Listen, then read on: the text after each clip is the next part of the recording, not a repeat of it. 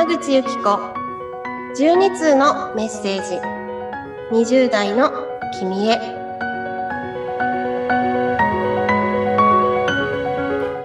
皆さんこんにちは。ホルン奏者の山口由紀子です。この番組は12通のメッセージ。20代の君へというタイトルの通り、えー、月に1通ずつ私がお話をさせていただく番組となっております。先月の記念すべき第1回目の放送では、えー、成人の日ということもあって、成人式の頃の私の思い出やエピソードを記憶を呼び起こしてお話しさせていただいたんですが、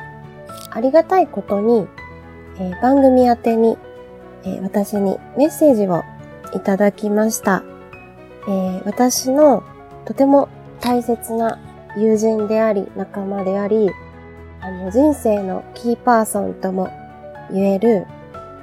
ゴスペルフォークシンガーの神山美沙さんという方からメッセージをいただきました。とっても大好きなお姉さん的存在です。ちょっとメッセージの内容をご紹介させていただきます。ホルン奏者の山口由紀子さんへ、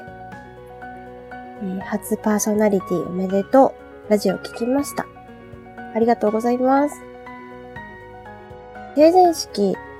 えー、ミサさんの成人式思い出深かったのは、昔ヤンキーでいつも怖かった同級生が久しぶりに会ったらめちゃくちゃ明るく社交的になっているのを見て、たった数年で人って変わるんだということを目の当たりにした成人式でした。私はといえば成人して翌年に夢を追いかけて上京したので、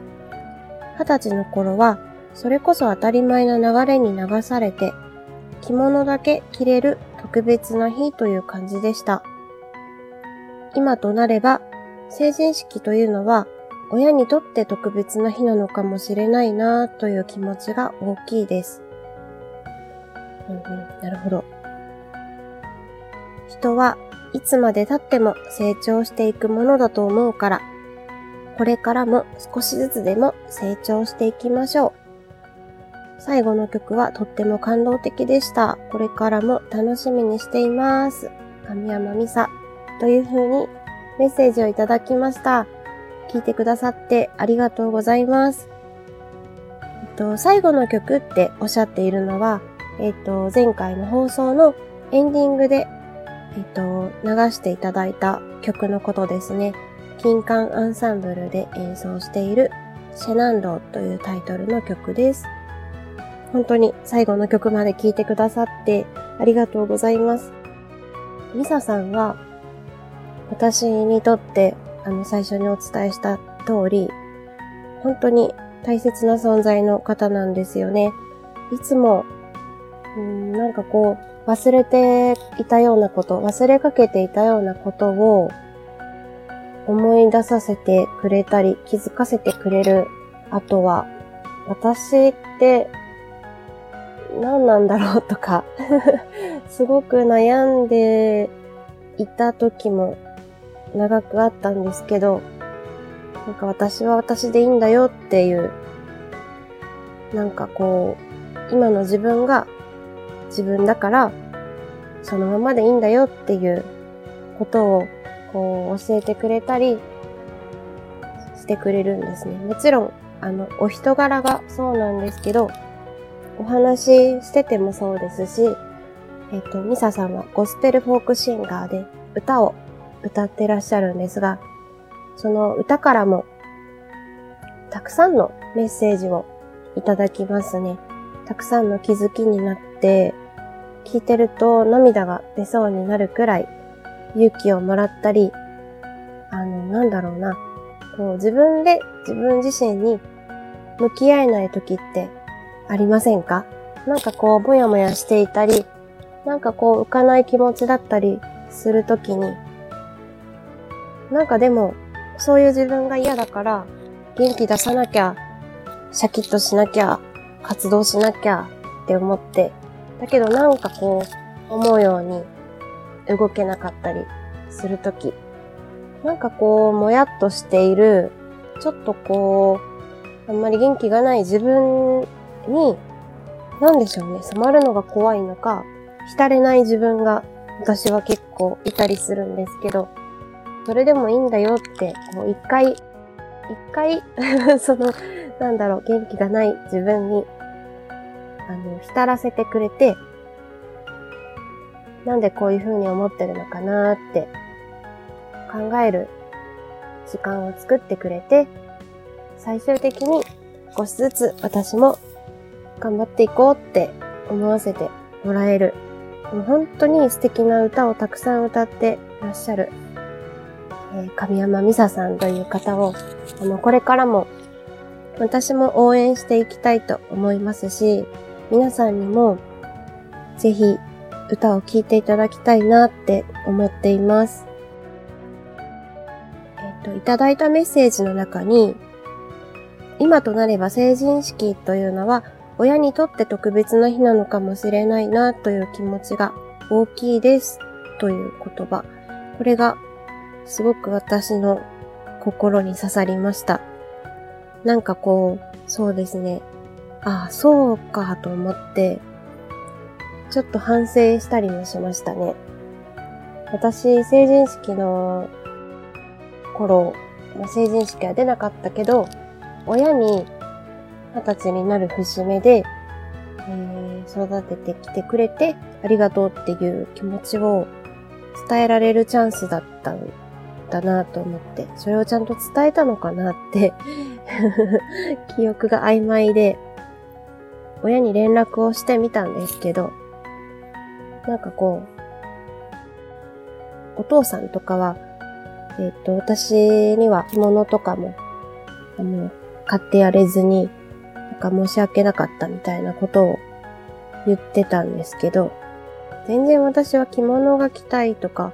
そういう気持ちはなかったので、いや、そんなこと全然思ってなかったから気にしてないよっていう話をして、それより、なんか私がちゃんとあの、二十歳という節目として、ちゃんとこう、感謝の気持ちを伝えたっけかなって なんかこう、心配になって、ちゃんと伝えてなかったような気がして、連絡したよっていう風に連絡をしたんですけど、うん。なんか、そうですよね。そういう成人式とか、あとは、誰かのお誕生日とか、何かきっかけがあると、普段言えないような気持ちとかも伝えやすいですよね。私、えっ、ー、と、今月入ってすぐくらいに、私の母の誕生日だったんですが、なんかこう年々自分の親の誕生日ってなんかこう、なんだろう。すごくこう考えさせられるなーって思いますね。なんか、いろいろ考えたら、誕生日おめでとうってしか言えなくなってくるんですよ。なんだろう、伝わりますかね？一応、一応というかまあ、お母さんには、誕生日おめでとうって送って、まあ長生きしてねって、まあ今はゆっくり会えないから、いつか地元に帰ってゆっくり一緒に過ごせる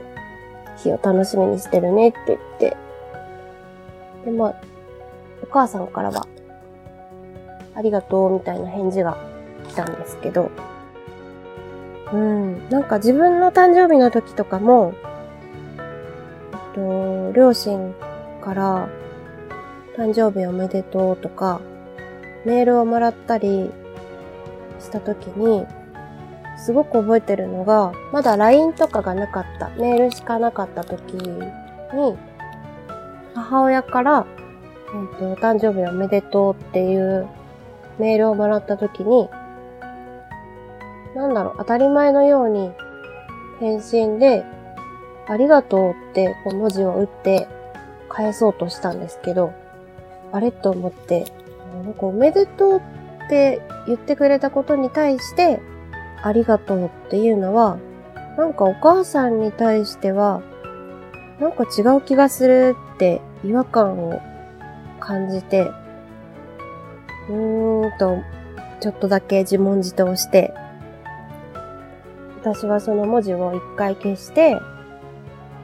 ー、と、もう、産んでくれたことに対して、ありがとう、だなって思ったんですよね。なんかこう、その当時、20代前半、大学は卒業してた頃だったんですけど、自分なりに、みんな辛いこととか、うまくいかなくて、もどかしい時期とか、そういうことってたくさんあると思うんですけど、私もなかなか前に進めなくて、なんかこう、なんでしょうね、希望が見えなくて、結構もがいていた時が長かったんですけど、そんなことも、まあ、辛い経験だったり悲しい思いとかも、なんかできればしたくないと思ってましたし、もう一回したいかって言われたら嫌だと思いますけど、でもそういう経験とかも、なんか産んでくれて、こうして生きているからこそ、うん、経験できていることなのかなって、なんとなく思って、それをメールでですけどね、母親に伝えて、うん、そしたら、なんか、そんな風に私が多分言うなんて思ってなかったんでしょうね。涙もろいお母さんっていうのもあるんですけど、なんかそんなことを言ってくれるなんて、こちらこそありがとう、涙ポロリです、みたいな 返信が来たんですけど、なんか、やっぱり感謝できる日とか、それを伝えられるチャンスの日かもしれないなって思いました。私も離れて暮らしていたから言えたことだったと思います。なんか、いくらメールとは言っても、直接じゃなくても、一緒に住んでると、なんか顔を合わせるって思うと、ちょっとこう照れくさいというか恥ずかしいというか、多分一緒に住んでたら、毎日のようにお母さんとは喧嘩したりしてるはずなので、なかなか多分メールでさえもそういうことって言えなかったのかなと思うので、うん、離れて暮らしてみて、離れてみてわかることって、わかることと言ったら違うかな感じることってあるのかなっていうことを思い出しました。こうして番組にお便りをいただけるとこんなに嬉しいんですね。なんかこう、本当に一人きりでこれ喋ってるんですね。めちゃくちゃ孤独なんですけど、こうしてメッセージをくださった神山美沙さんのことや、今話題にした家族のこととか、顔を思い浮かべられると全然気分が違うなって実感できました。なので、皆さんぜひぜひ、何でも、内容は何でも構いませんので、番組で、番組へ私宛にメッセージやお便り何でもお待ちしております。前回あのツイッターとかでも、あの、感想をくださった方とかがいてとっても嬉しかったので、番組宛てでも、えー、ツイッターなど私の SNS 宛てでも、えー、お待ちしております。えー、メッセージを紹介させていただいた前半に、えっと、熱く語らせていただいた神山美沙さんなんですけれども、もともと私の夫の、えっ、と、地元の友達、音楽仲間なんですね。まあ、そこで出会ったんですけれども、えっと、今日エンディングとして聴いていただきたい曲に、えー、神山美沙さんと私と、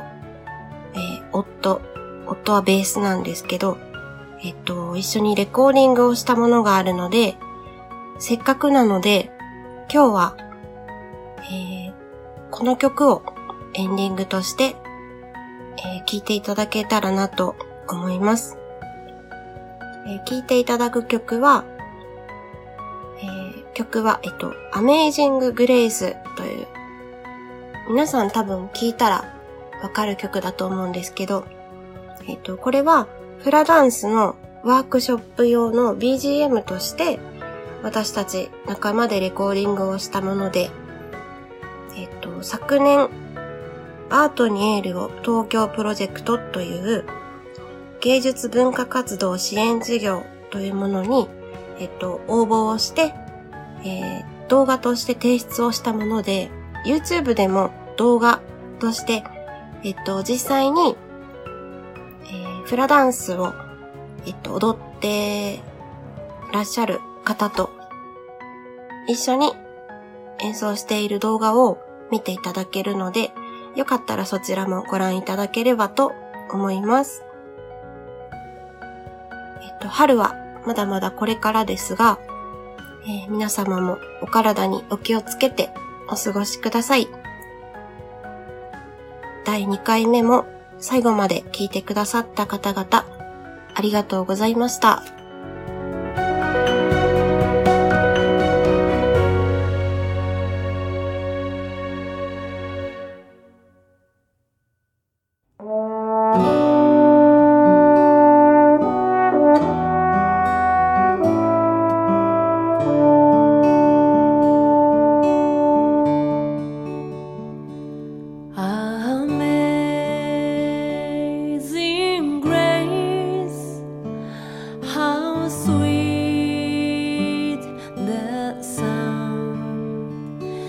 That said